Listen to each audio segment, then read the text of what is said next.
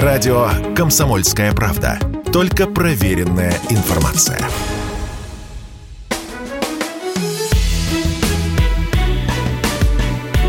Бофт знает.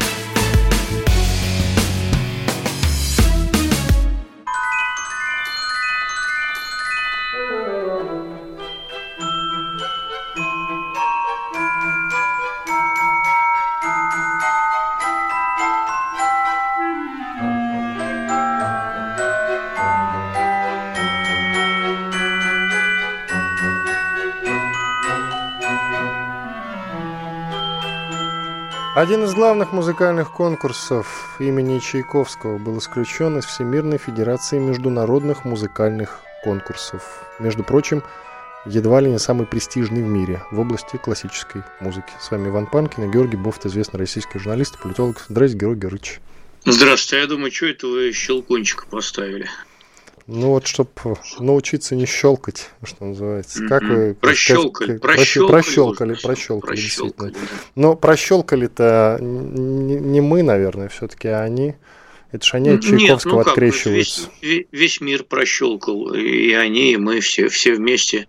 Вот. Это же конкурс, который вообще в годы Холодной войны лютой зарождался. И даже тогда он как-то жил, там даже американец побеждал, известный Иван Кливер. Вот, а сейчас не знаю, куда мы докатились.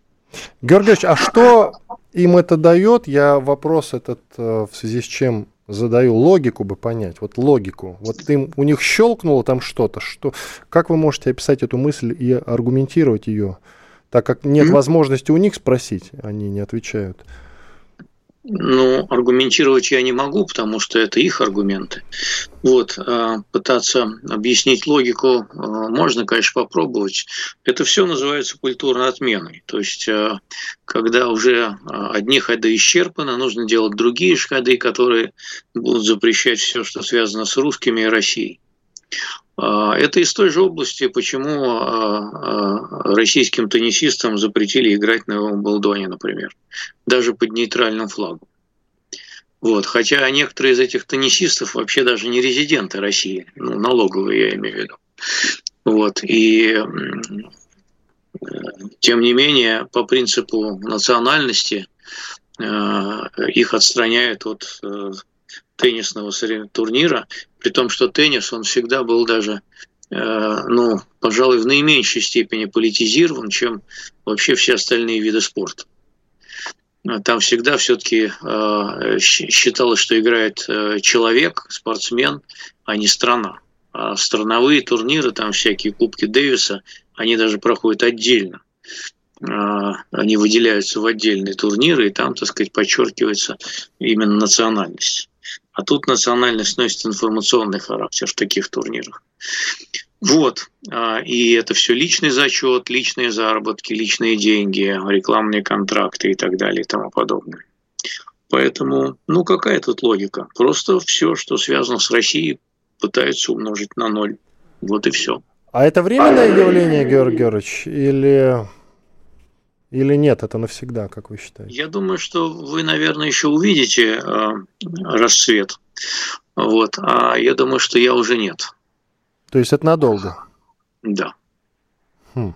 Но скажите, пожалуйста, на милость, как можно, допустим, вот они, если они, коль уж взялись вычеркивать все русского, э, все русское, шла речь про Достоевского с Пушкиным, как они могут это исключить из, вот, э, допустим, из образовательных проектов своих? Ну, ну, как, как, ну как? можно не проходить Толстого «Войну и мир»? Ну, ну как? как? Ну вот так, ну как можно? Ну как? Почему у нас не проходит же Шекспира в школе, а у них не будут пройти, проходить Достоевского? Секундочку, Подумаешь? Шекспира мы детально изучаем. Вообще, в если, школе? если не в школе, то в институте изучаем точно. Ну, в школе не изучаем. И, по-моему, потом... в школе что-то такое с Шекспиром связанное точно изучаем, разве нет?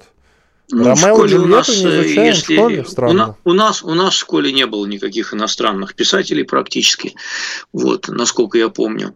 А, ну так, вот как можно. Ну как, а как вот они сносили памятники, там, которых э, считали расистами, еще недавно, это Black Lives Matter, э, которых считали расистами, или они так не так как-то смотрели на негров, или что-то не то с ними делали. Как? Понимаете, памятники Вашингтону даже сносили, памятники Линкольну тоже сносили. И как? Вот так. Линкольн, вот освободивший страну от рабства, и памятник ему был снесен, я пропустил ну, этот момент. Не снесли в результате, но так вопрос ставился. Вот. А, а, а другим снесли, вот отцам-основателям некоторым там не поздоровилось, их э, э, монументов стало поменьше по Америке. Как? Вот так. Как?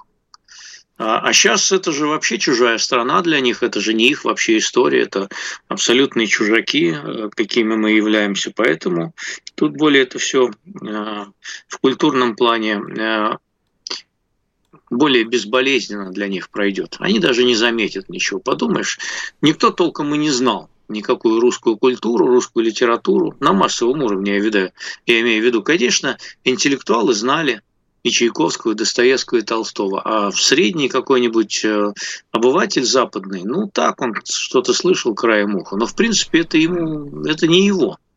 Это все чужая культура. Это все равно, что нам э, встретить на улице человека и попросить перечислить э, китайских поэтов или мыслителей. Из ста человек, я думаю, что, может быть, один кого-то назовет.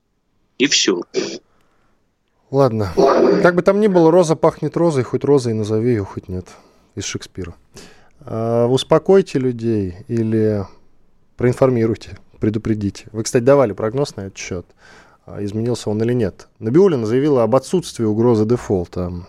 Вы говорили, что дефолт все-таки будет, хоть и технический некий. А, что сейчас скажете?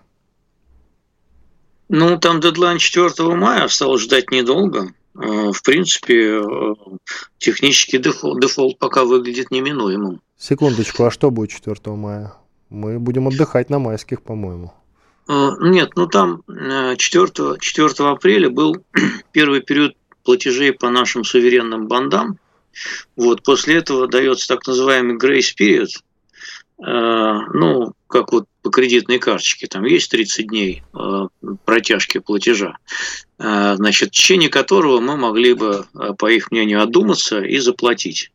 Мы сказали, что мы заплатили в рублях. Вот, поскольку вы нам в долларах не, не позволяете проводить платеж, вот вам рубли и конвертируйте их сами как хотите. Они сказали, что нет, так не пойдет.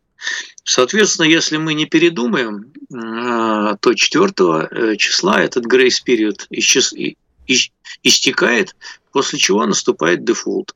А, и начинаются всякие судебные иски, принудительное закрытие долгов, кредитов там всяких и так далее и тому подобное. Ну, а, уже, мне кажется, настал такой момент, когда сгорел сарай, гори и хата, поэтому я себе с трудом представляю, что наш президент отдаст приказ передумать и заплатить в долларах собственно, из каких шишей там платить. Там есть, конечно, текущие поступления какие-то, да, от э, экспорта. Но, во-первых, непонятно сколько, во-вторых, непонятно где они, и в-третьих, э, непонятно, а пройдут ли эти вообще платежи, поскольку ну, все, что можно, уже под санкциями. Так, секундочку, Георгий Георгиевич. 4 мая вы сказали, я правильно понял? Да, ну вот смотрите, это же сегодняшняя новость, да, да, 21 апреля. Итак, Набиулина сказала, что Россия имеет все необходимые ресурсы. Угрозы дефолта для страны нет. Зачем она тогда это говорит, я не понимаю. А, значит, это и Песков говорил примерно то же самое, но не то же самое. Песков говорил более обтекаемо. Песков говорил, что нет условий, что тоже есть ресурсы, э, значит, и так далее, а нам не хотят, у нас не хотят принимать платежи. Значит, если бы Набиулина после этой фразы сказала, что мы заплатим из текущих э, доходов, тогда это понятно. Да? А, но она этого не сказала. А, может быть, там есть какие-то на эту тему дискуссии в высшем руководстве страны например. И одни предлагают дождаться 3 мая, а, и потом, значит, э, каким-то образом вступить в контакт с американцами на предмет того, чтобы они разрешили провести долларовый платеж. Может быть такая версия. А другие могут предлагать, например, заплатить из текущих платежей. А третьих, коих, я думаю, больше, они говорят, что не хрена. Нечего идти на уступки. Мы сказали в рублях, значит в рублях. А в конце концов, положение экономическое столь скверное, я имею в виду с точки зрения санкций прежде всего, что это уже ничего не решает. Ну, дефолт, ну хорошо, ну и что? Уже одним этим самым сгоревшим сараем больше, одним меньше жить не имеет никакого значения. Тут все надо равно, сказать. Все равно все под санкциями. Тут надо сказать одну любопытную вещь про нашу, нашего президента, который, я напоминаю, всегда выступал за то, чтобы рассчитываться по всем счетам, по всем долгам. И мы всегда по всем долгам рассчитывались. Он это говорил, когда была другая ситуация. Сейчас все обнулилось. Э, я извиняюсь за этот термин, вот, э, значит, э, все обнулилось. Все договоры, соглашения, контракты. Никто же, тот же президент говорил уже после начала спецоперации, что это они устроили себе дефолт, поскольку, значит, не хотят, значит, платить нам в этих самых рублях, а в евро контракты они свои не выполняют и в долларах не выполняют примерно в таком смысле. Поэтому вот на их дефолт, ну, как бы и мы ответим. То есть я понял сегодня заявление Набиуллиной в том смысле, что э, мы не признаем, что это дефолт. Вот так я его понял. Как будет выглядеть этот дефолт? В смысле, как мы будем его ощущать? Расскажете уже после перерыва. Иван Панкин, Георгий Бовт, известный российский журналист и политолог. Делаем двухминутный перерыв. После этого возвращаемся. Если тебя спросят, что слушаешь, ответь уверенно. Радио «Комсомольская правда». Ведь Радио КП – это самые оперативные и проверенные новости.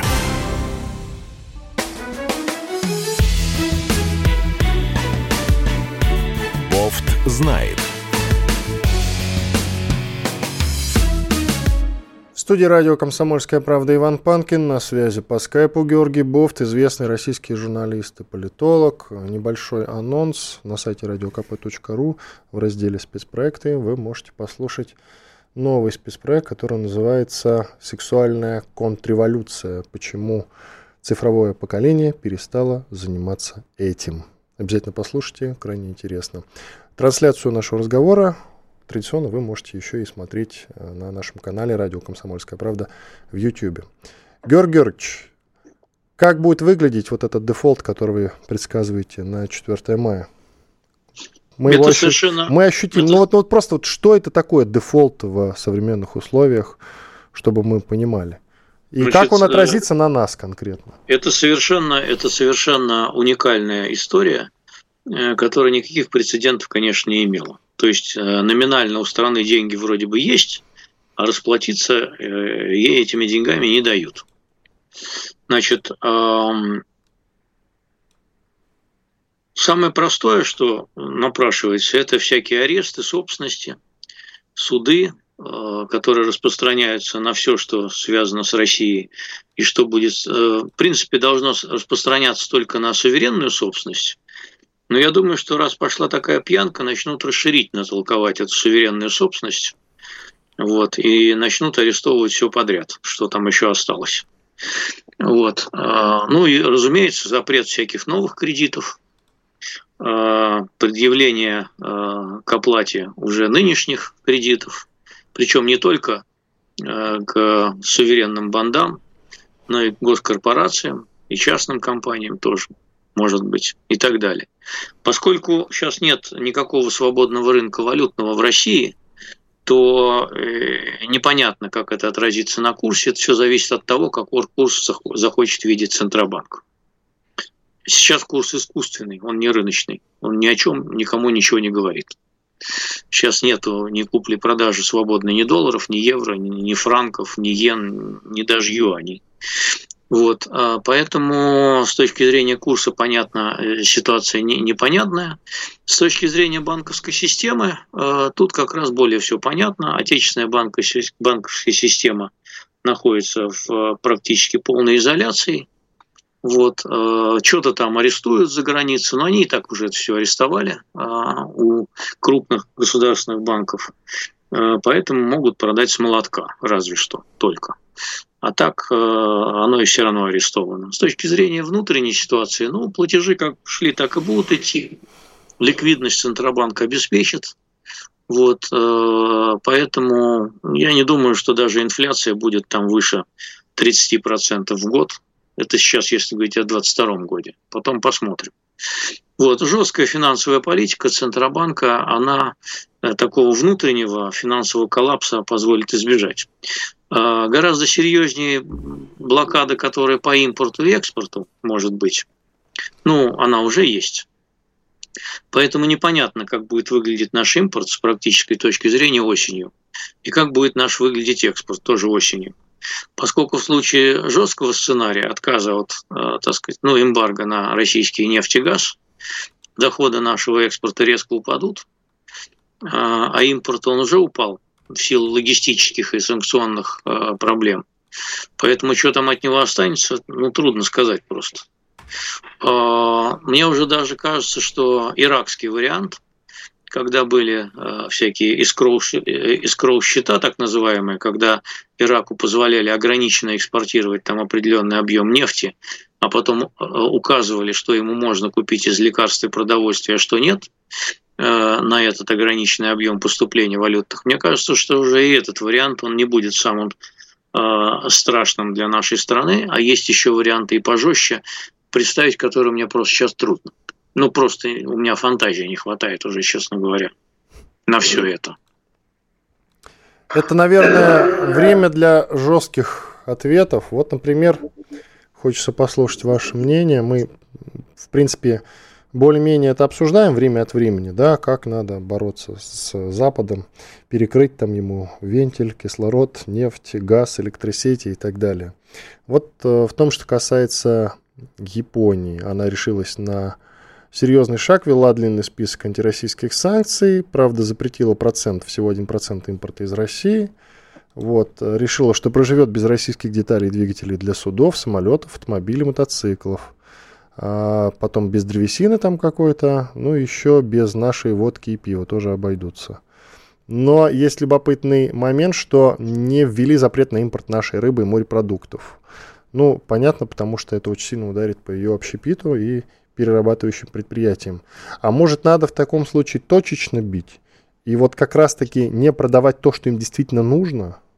Ну, может быть, может быть. Я не знаю уже. А, тогда мы вообще лишимся э, всяких валютных поступлений и не сможем вообще ничего покупать. Тут ведь надо... Э, да, кстати, вы не упомянули, что Япония отказалась от нашего угля. Э, значит, а он составлял достаточно большую долю. Ну, посмотрим, как надолго, Георгий Георгиевич. Как что? Посмотрим, как надолго отказалась. Ну да, конечно. Вот. И мы все-таки нужны, нуждаемся в определенных валютных поступлениях, поскольку мы зависим от импорта. Э, я, конечно, периодически посматриваю там э, федеральные телеканалы, где бодро рапортуют об импортозамещении, но надо смотреть правде в лицо. Импортозамещение быстрое, ну, в течение там одного, двух, трех лет, пяти даже, оно по целому ряду направлений просто невозможно. Это надо признать. Ну, невозможно и все. Вот э, мы не можем заместить э, все там 750 самолетов, которые у нас встанут без запчастей с горизонтом год. Ну вот не можем. Мы сможем производить свои самолеты в количестве двух-четырех штук э, в ближайший год-два, а там по максимуму 350 самолетов сможем производить к 30 году. Но это обещание пока. Мы их еще не произвели, а 30 год не настал. У нас э, зависимость от импорта на самом деле 75%. Притом она даже зависимость э, в тех отраслях, где чиновники бодро рапортуют о том, что у нас там полная независимость. Ну, например, по зерну. Да, у нас даже там 120% независимость мы экспортировать можем. Но при этом семенной материал-то откуда, ребята? У нас за границей. Он по сахарной светле тоже мы обеспечиваем себя сахаром, но семенной материал тоже зарубежный. И бройлерные яйца все почти зарубежные. Да даже Поэтому... чеснок у нас китайский в большинстве своем. Чеснок, чеснок китайский, я это с ужасом увидел осень, понимаете, прошлый. Вот. А, ну, ну и так далее. Это список бесконечный, понимаете. Мы подшипниками себя не можем обеспечить даже на 15%. А подшипники это вообще все. Вот это все откуда возьмется? Поэтому даже э, в тех случаях, когда у нас там 90-процентная импортозамещенность э, по деталям и так далее, вот без, без оставшихся 10% эта продукция просто не будет выпущена. Это надо отдавать себе отчет в этом.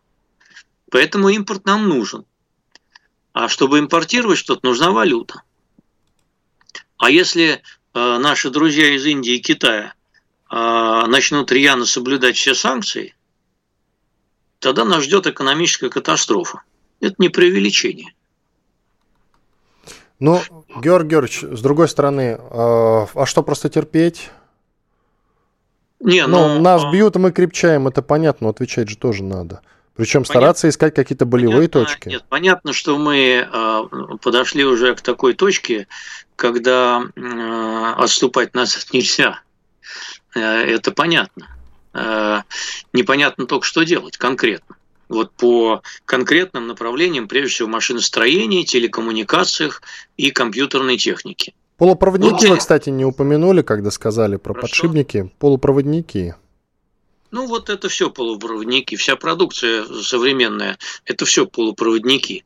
Вот, например, у нас не будет э, поставок телекоммуникационного оборудования. Мы его откуда возьмем? Мы его не сможем даже завести по серому импорту, потому что там требуется авторизация, официальная авторизация на использование этого оборудования. Оно без этого не заработает. Ну, кстати, Вьетнам, самое... Вьетнам в этом смысле наш э, зеленый коридор, потому что во Вьетнаме производят Тайвань-то нам отказал, он э, в, включился в да, санкции. Вьетнам, э, Вьетнам э, до сих пор был источником, я точно помню эту цифру, 12% полупроводников, которые поступают в Россию. Насколько он сможет обеспечить остальные 88, мы пока не знаем. Потом есть проблема, так сказать, лицензирования. Это же не вьетнамская оригинальная продукция, это продукция, которая, так сказать, вся по западным лицензиям. Поэтому э, в худшем случае, э, если это все будет вот таким образом, э, то он будет соблюдать эти санкции тоже. Но я готов поддержать вас в этом тезисе. Все-таки есть моменты, где их все-таки придется взять за яйца. И вот, например, как японцев за рыбу. Рыба – это их яйца. Вот, наверное, придется это делать. То же самое касается, например, титана. Вот Боинг отказался от нашего Титана. Его доля была там 30%. В, да, это нехило, прилично. Нехило. Они пошли, э, наступили на горло этой своей титановой песни и отказали. Говорит, гордые, да? 30 а, секунд. А Airbus уже нет. Потому что нет столько титана в мире. А, поэтому а, дальше. Вот вы все заметили, что Норникель не под санкциями. Мы Почему? не успеем в следующей части про Норникель, который а, не под санкцией. Да, у нас 10 секунд. Иван Панкин, Георгий Бофт, известный российский журналист. Радио «Комсомольская правда». Срочно о важном.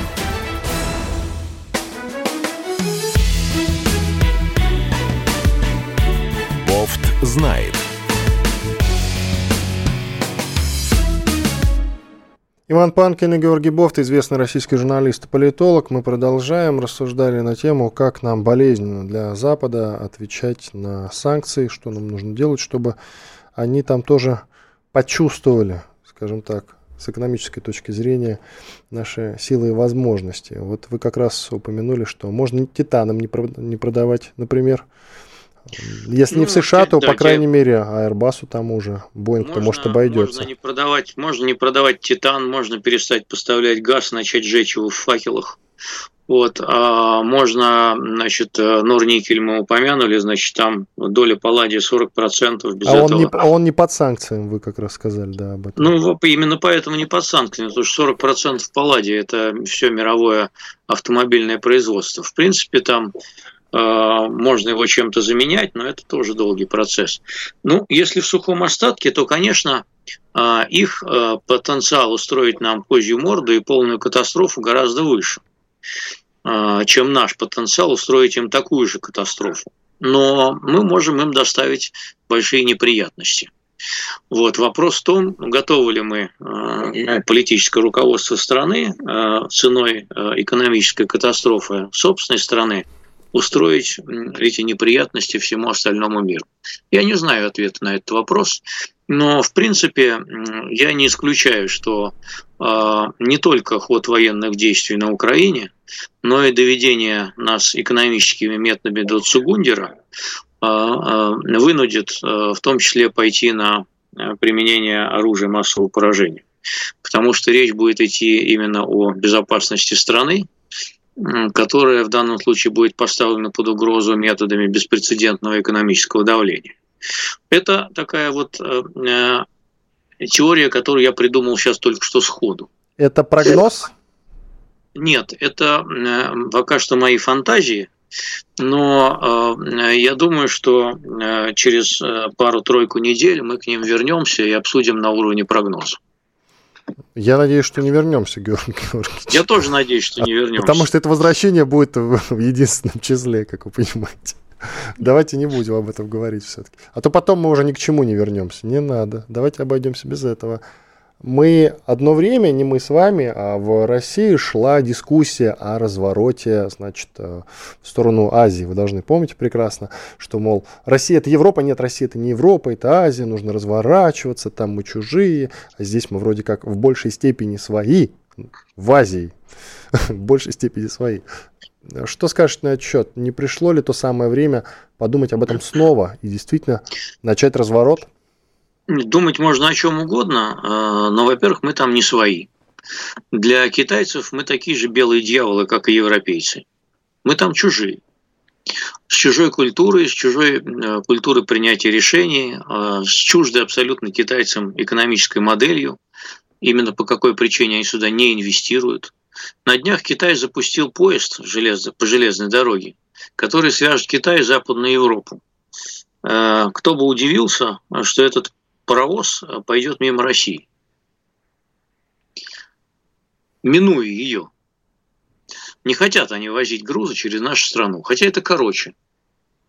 Э, и не дали, как позавчера, одна из крупнейших индийских сталелитейных компаний, Tata Steel, отказалась иметь дело с нашей страной. Пока разворот не очень получается. Да, Индия готова покупать какое-то количество нефти с дисконтом, но надо помнить, что э, товарооборот Индии с США в 10 раз больше, чем товар, товарооборот Индии с Россией. А именно 146 миллиардов долларов. Это с США. Вот. А, а с нами жалкие там какие-то десятка. Вот, может быть, 20. С Вьетнамом тоже у американцев гораздо выше товарооборот, но тем не менее вьетнамцы воздержались во время голосования в ООН по нашему поводу, как вы помните. Понимаете, одно дело воздержаться в голосовании ООН, другое дело, а, значит, вот э, каким-то образом э, саботировать открыто американские санкции. Это две большие разницы. Китайские банки отсюда уходят. Э, китайцы не хотят заключать новых нефтяных контрактов. Пока никакой помощи в получении высокотехнологичной продукции ни от Китая, ни от Индии мы не получили. Может быть, от Индии мы получим медикаменты. А, может быть, э, какое-то количество еды мы получим от Китая и так далее. Ну, не еды, а там ну, компонентов для производства. То, что не попадает под санкции. Но я говорю, что наиболее критическая зависимость э, по санкциям у нас э, в машинах, оборудовании, телекоммуникациях и компьютерах. А, вот это прямой обход санкций. Мне кажется, что ни Индия, ни Китай на это пока не пойдут. Это важно. Наконец, Хорошо, давайте разворачиваться на восток дружно и весело. Только для этого нужна инфраструктура. У нас туда одна железная дорога идет, я напомню. Одна ветка. Местами она вообще одноколейная. Мы чем развернемся-то? Как избушка на курьих ножках. Кабли, конечно, пустить, в принципе, но их сначала надо построить. Вот. Можно через Северный морской путь переть э, до, до Китая. Э, это довольно длинная дорога, вот, но она тоже потребует, э, опять же, тех же машин, оборудования, технологий и так далее. Там не все отечественное. Поэтому можно, конечно, развернуться, но, в общем, э, пока для этого нет инфраструктуры. Можно всю нефть направить в Китай, и, но для этого нужны танкеры. Вот. И можно весь, все грузы направить в Китай тоже. Но у нас всего 20 контейнеровозов, насколько я помню, или 30. Вот. А э, те э, значит, компании контейнеровозные, которые отказались э, с нами сотрудничать, их э, флот насчитывает там под тысячу, даже чуть больше. Э, мы где возьмем эти объемы?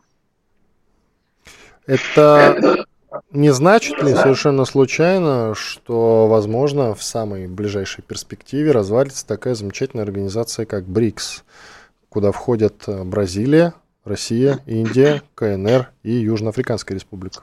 Нет, давайте немножко добавим ложку меда в бочку дегтя. С чего бы ей разваливаться? Ну, вы только что сказали, Индия Нет, ну, уходит, понимаете, Китай а, уходит. БРИКС, БРИКС никого ни к чему не обязывает. А, Это формальное такое сосуществование, в котором есть определенное взаимодействие, диалог там э, и так далее, но как э, экономический интеграционный механизм он пока не работает никак. Ну вот никак не работает. Там есть даже какой-то банк, э, значит, БРИКС, который от нас ушел, кстати говоря, после санкций, сказал, что не, хочет пока тут сотрудничать с нами. Вот, э, так что пока не ясно. Они не отказываются с нами торговать там чем-то, да, и чем-то, наверное, торговать будут.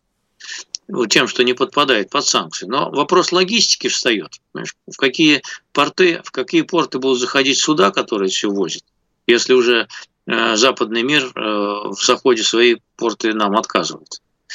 Э, Ну и тогда, и как будут проводиться расчеты? Это все надо налаживать. Можно проводить на валютах, кое-что купить. Это частично как бы проблему решает, но лишь очень частично.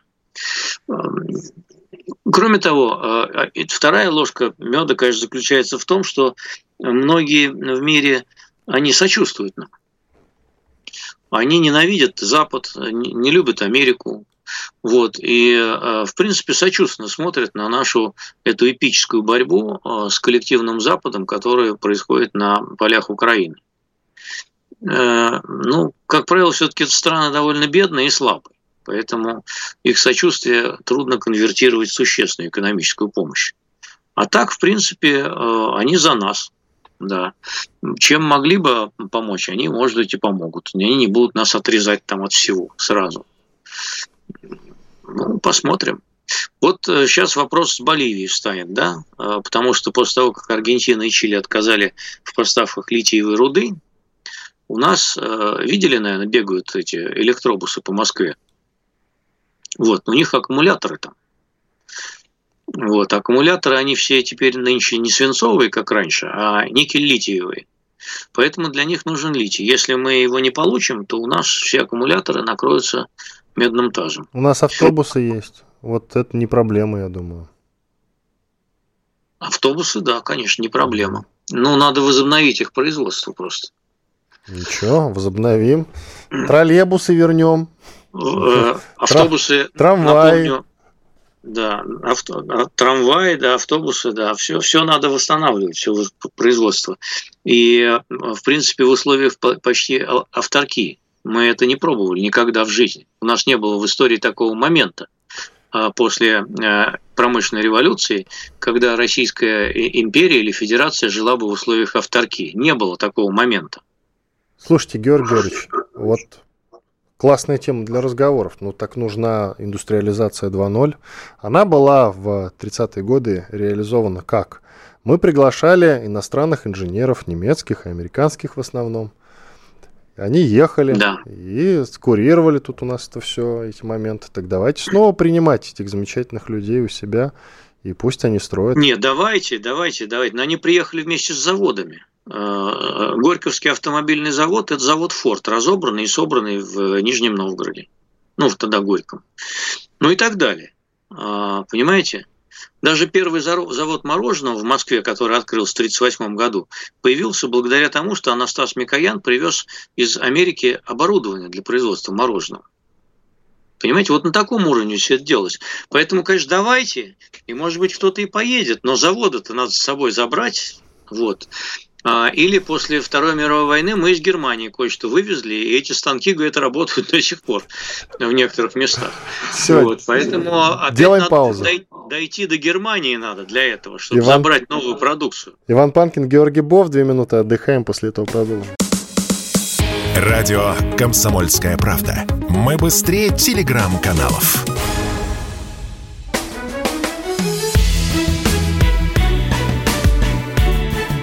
Знает. Иван Панкин и Георгий Бофт, известный российский журналист и политолог. Продолжаем. Вот пишут нам из Ставропольского края. Георгий Георгиевич, послушаешь, в петлю захочется лезть.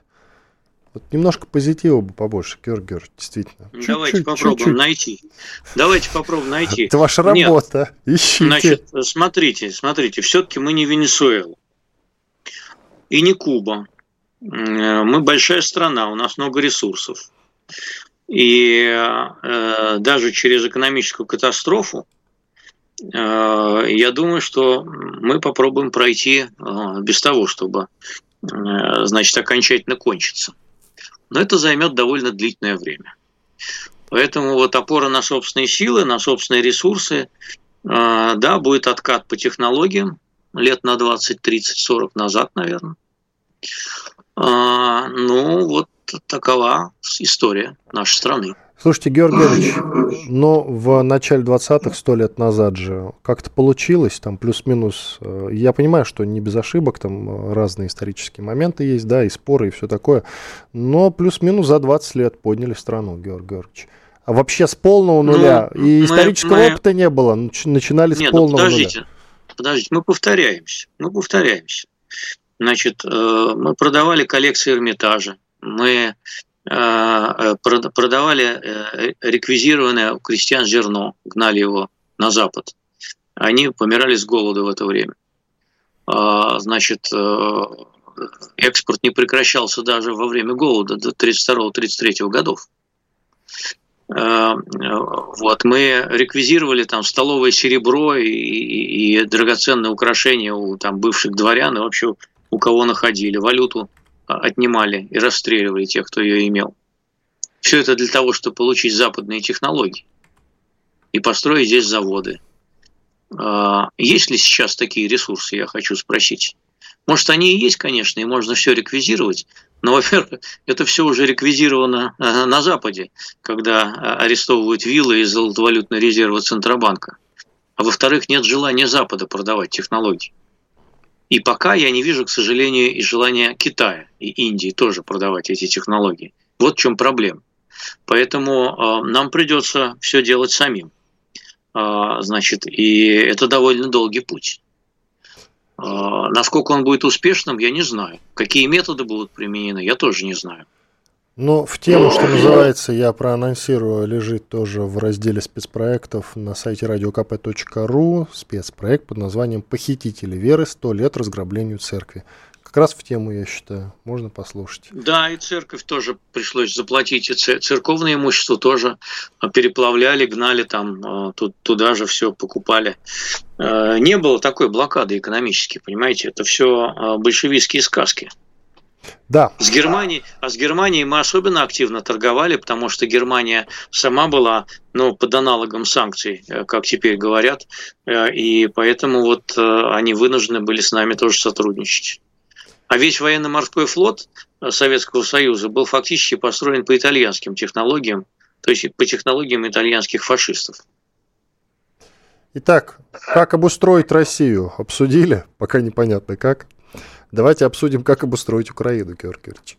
Тут мне в, во ВКонтакте написал сообщение некий Артем Матвеев. Я вот выдержку из его длинного сообщения сейчас прочту, а вы покомментируете. Предложения некие. Значит, Цитирую. Понятно, что на Украине идет война США с Россией, но если мы продолжим рассматривать ситуацию как конфликт двух тех стран, мы в нем точно не победим. По военным бюджетам США превосходит Россию в 12 раз, это если не брать союзников по НАТО. А что делать, когда тебе одному надо идти на поножовщину с дюжиной? Правильно, брать другое оружие. В нашем случае такое оружие – это свобода и социальный прогресс. Свобода на освобожденных территориях должна быть такая, чтобы ни у кого язык не повернулся назвать свободой украинское политическое шапито последних лет. Если не занять людей социальным строительством, настоящим, не балаганным, то они будут выискивать, чем еще русские, то есть местные власти, Путин и так далее, провинились и обязательно будут находить. Это будет подпитывать бандеровское подполье сильнее, чем денежный поток из США, который не иссякнет никогда, как не прекратится потоки лжи и провокаций. Надо не просто менять правила, надо играть в другую игру, в которую они не умеют. Прямо сейчас надо резко вводить широкое самоуправление, включая прямую адресацию налогов или других ресурсов, например, средств на восстановление, в сочетании с репутационной юстицией и референдумным законодательством на первых порах в сфере регуляции самоуправления без затрагивания взрывоопасных вопросов, типа территориальной принадлежности. Мне кажется, если бы Россия реализовала такое настоящее народовластие, то к такой юрисдикции и Украина сама бы присоединилась, если не целиком, то большей частью. И симпатии Европы были бы на нашей стороне. Ну, такое сообщение написал это, мне это Артем ведь Матвеев. он не только про Украину говорит, но и про Россию, правильно? Ну, слушайте, я вот э, вам прочел, да, но видите, все-таки э, надо сузить это сообщение до украинских реалий. Все-таки он акцентирует внимание Ну, именно на Украине. хорошо, а почему его не расширить до э, российских э, тогда просторов? Нет, секунду, давайте пока что про Украину поговорим. Про Украину. А, Можно попробовать. М, Идея хорошая, замечательно все звучит, но можно было попробовать для начала это в Крыму. Это сделали? Этого не сделали. Ну ладно, Я пауза не- затянулась, Георгий Георгиевич. Пауза затянулась, сейчас у нас датчик тишины Поэтому, сработает. поэтому, может быть, попробую второй, со второй попытки это сделать на Украине. Но мне кажется, что это утопический проект. Может быть, я ошибаюсь. Я хотел бы ошибиться. Хорошо, коротко еще прокомментируйте. Есть еще одно сообщение э, для вас. Как мнение Георгия Бофта относительно возврата денег прибалтийскими странами Эстония, Латвия, Литва? То, что входило в Курляндию или Фляндию, земли эти были выкуплены Петром Алексеевичем Романовым, Петром I, у шведского короля Густава за огромные деньги и куплены Россией в рамках действующих законов. Было уплачено почти в размере годового бюджета России в серебряных ефимках. Надо бы выкатить требования к прибалтам, вернуть эти деньги России с пересчетом по современному курсу. Нет, требовать можно все что угодно. Давайте начнем с возвращения золотовалютных резервов, арестованных Западом э, э, у Центробанка в размере там 300-350 миллиардов долларов. Вот это такая более, мне кажется, задача актуальная. Хорошо. Значит, э, смотрите, Мария Захарова, официальный представитель МИД России, предупредила Швецию и Финляндию о последствиях вступления в НАТО. Мы с вами несколько раз эту тему с э, вступлением Финляндии и Швеции в НАТО несколько раз затрагивали уже, да? И вот звучат уже предупреждения, правда, не от Министерства обороны, не от Путина напрямую, хотя он так более-менее что-то об этом говорил, но не так конкретно. А, Мария же Захарова говорит, что если Швеция и Финляндия будут идти этим путем, это, конечно, изменит геополитическую ситуацию в Европе в непосредственной близости от нашей страны. Мы свои предупреждения все сделали публично и по двусторонним каналам. Они об этом знают. Удивляться им будет нечему. Обо всем их проинформировали. К чему приведет. К чему приведет, Георгий Георгиевич, как вы считаете? Вот о чем говорит Мария Захарова? Это нужно обратить вопрос к самой Марии Владимировне Захаровой. Вот. А предупреждения они проигнорируют. Ну, чем мы можем ответить? Это увеличением количества военной силы, которая размещена на границе с Финляндией. Надо учитывать, что после того, как Финляндия вступает в НАТО, наша общая граница с НАТО увеличивается более чем в два раза, на 1340 километров. Плюс еще граница по Балтике со Швецией. Поэтому, ну, можно там поставить ядерные ракеты. Ну, дальше что? Угу.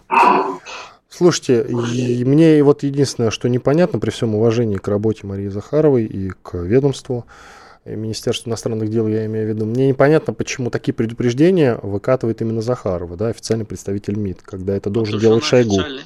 Она, она официальный представитель МИД, поэтому она говорит о международных отношениях, это ее прерогатива делать такие политические заявления. Она на это уполномочена, тут все логично. А, она уполномочена, все, хорошо. Я просто думал, что это только Путин и Шойгу могут говорить об этом. Ну, еще Лавров ну почему? плюс-минус. Почему? Э, Министерство иностранных дел, оно же иностранных дел, оно э, ведает сношениями с соседними государствами.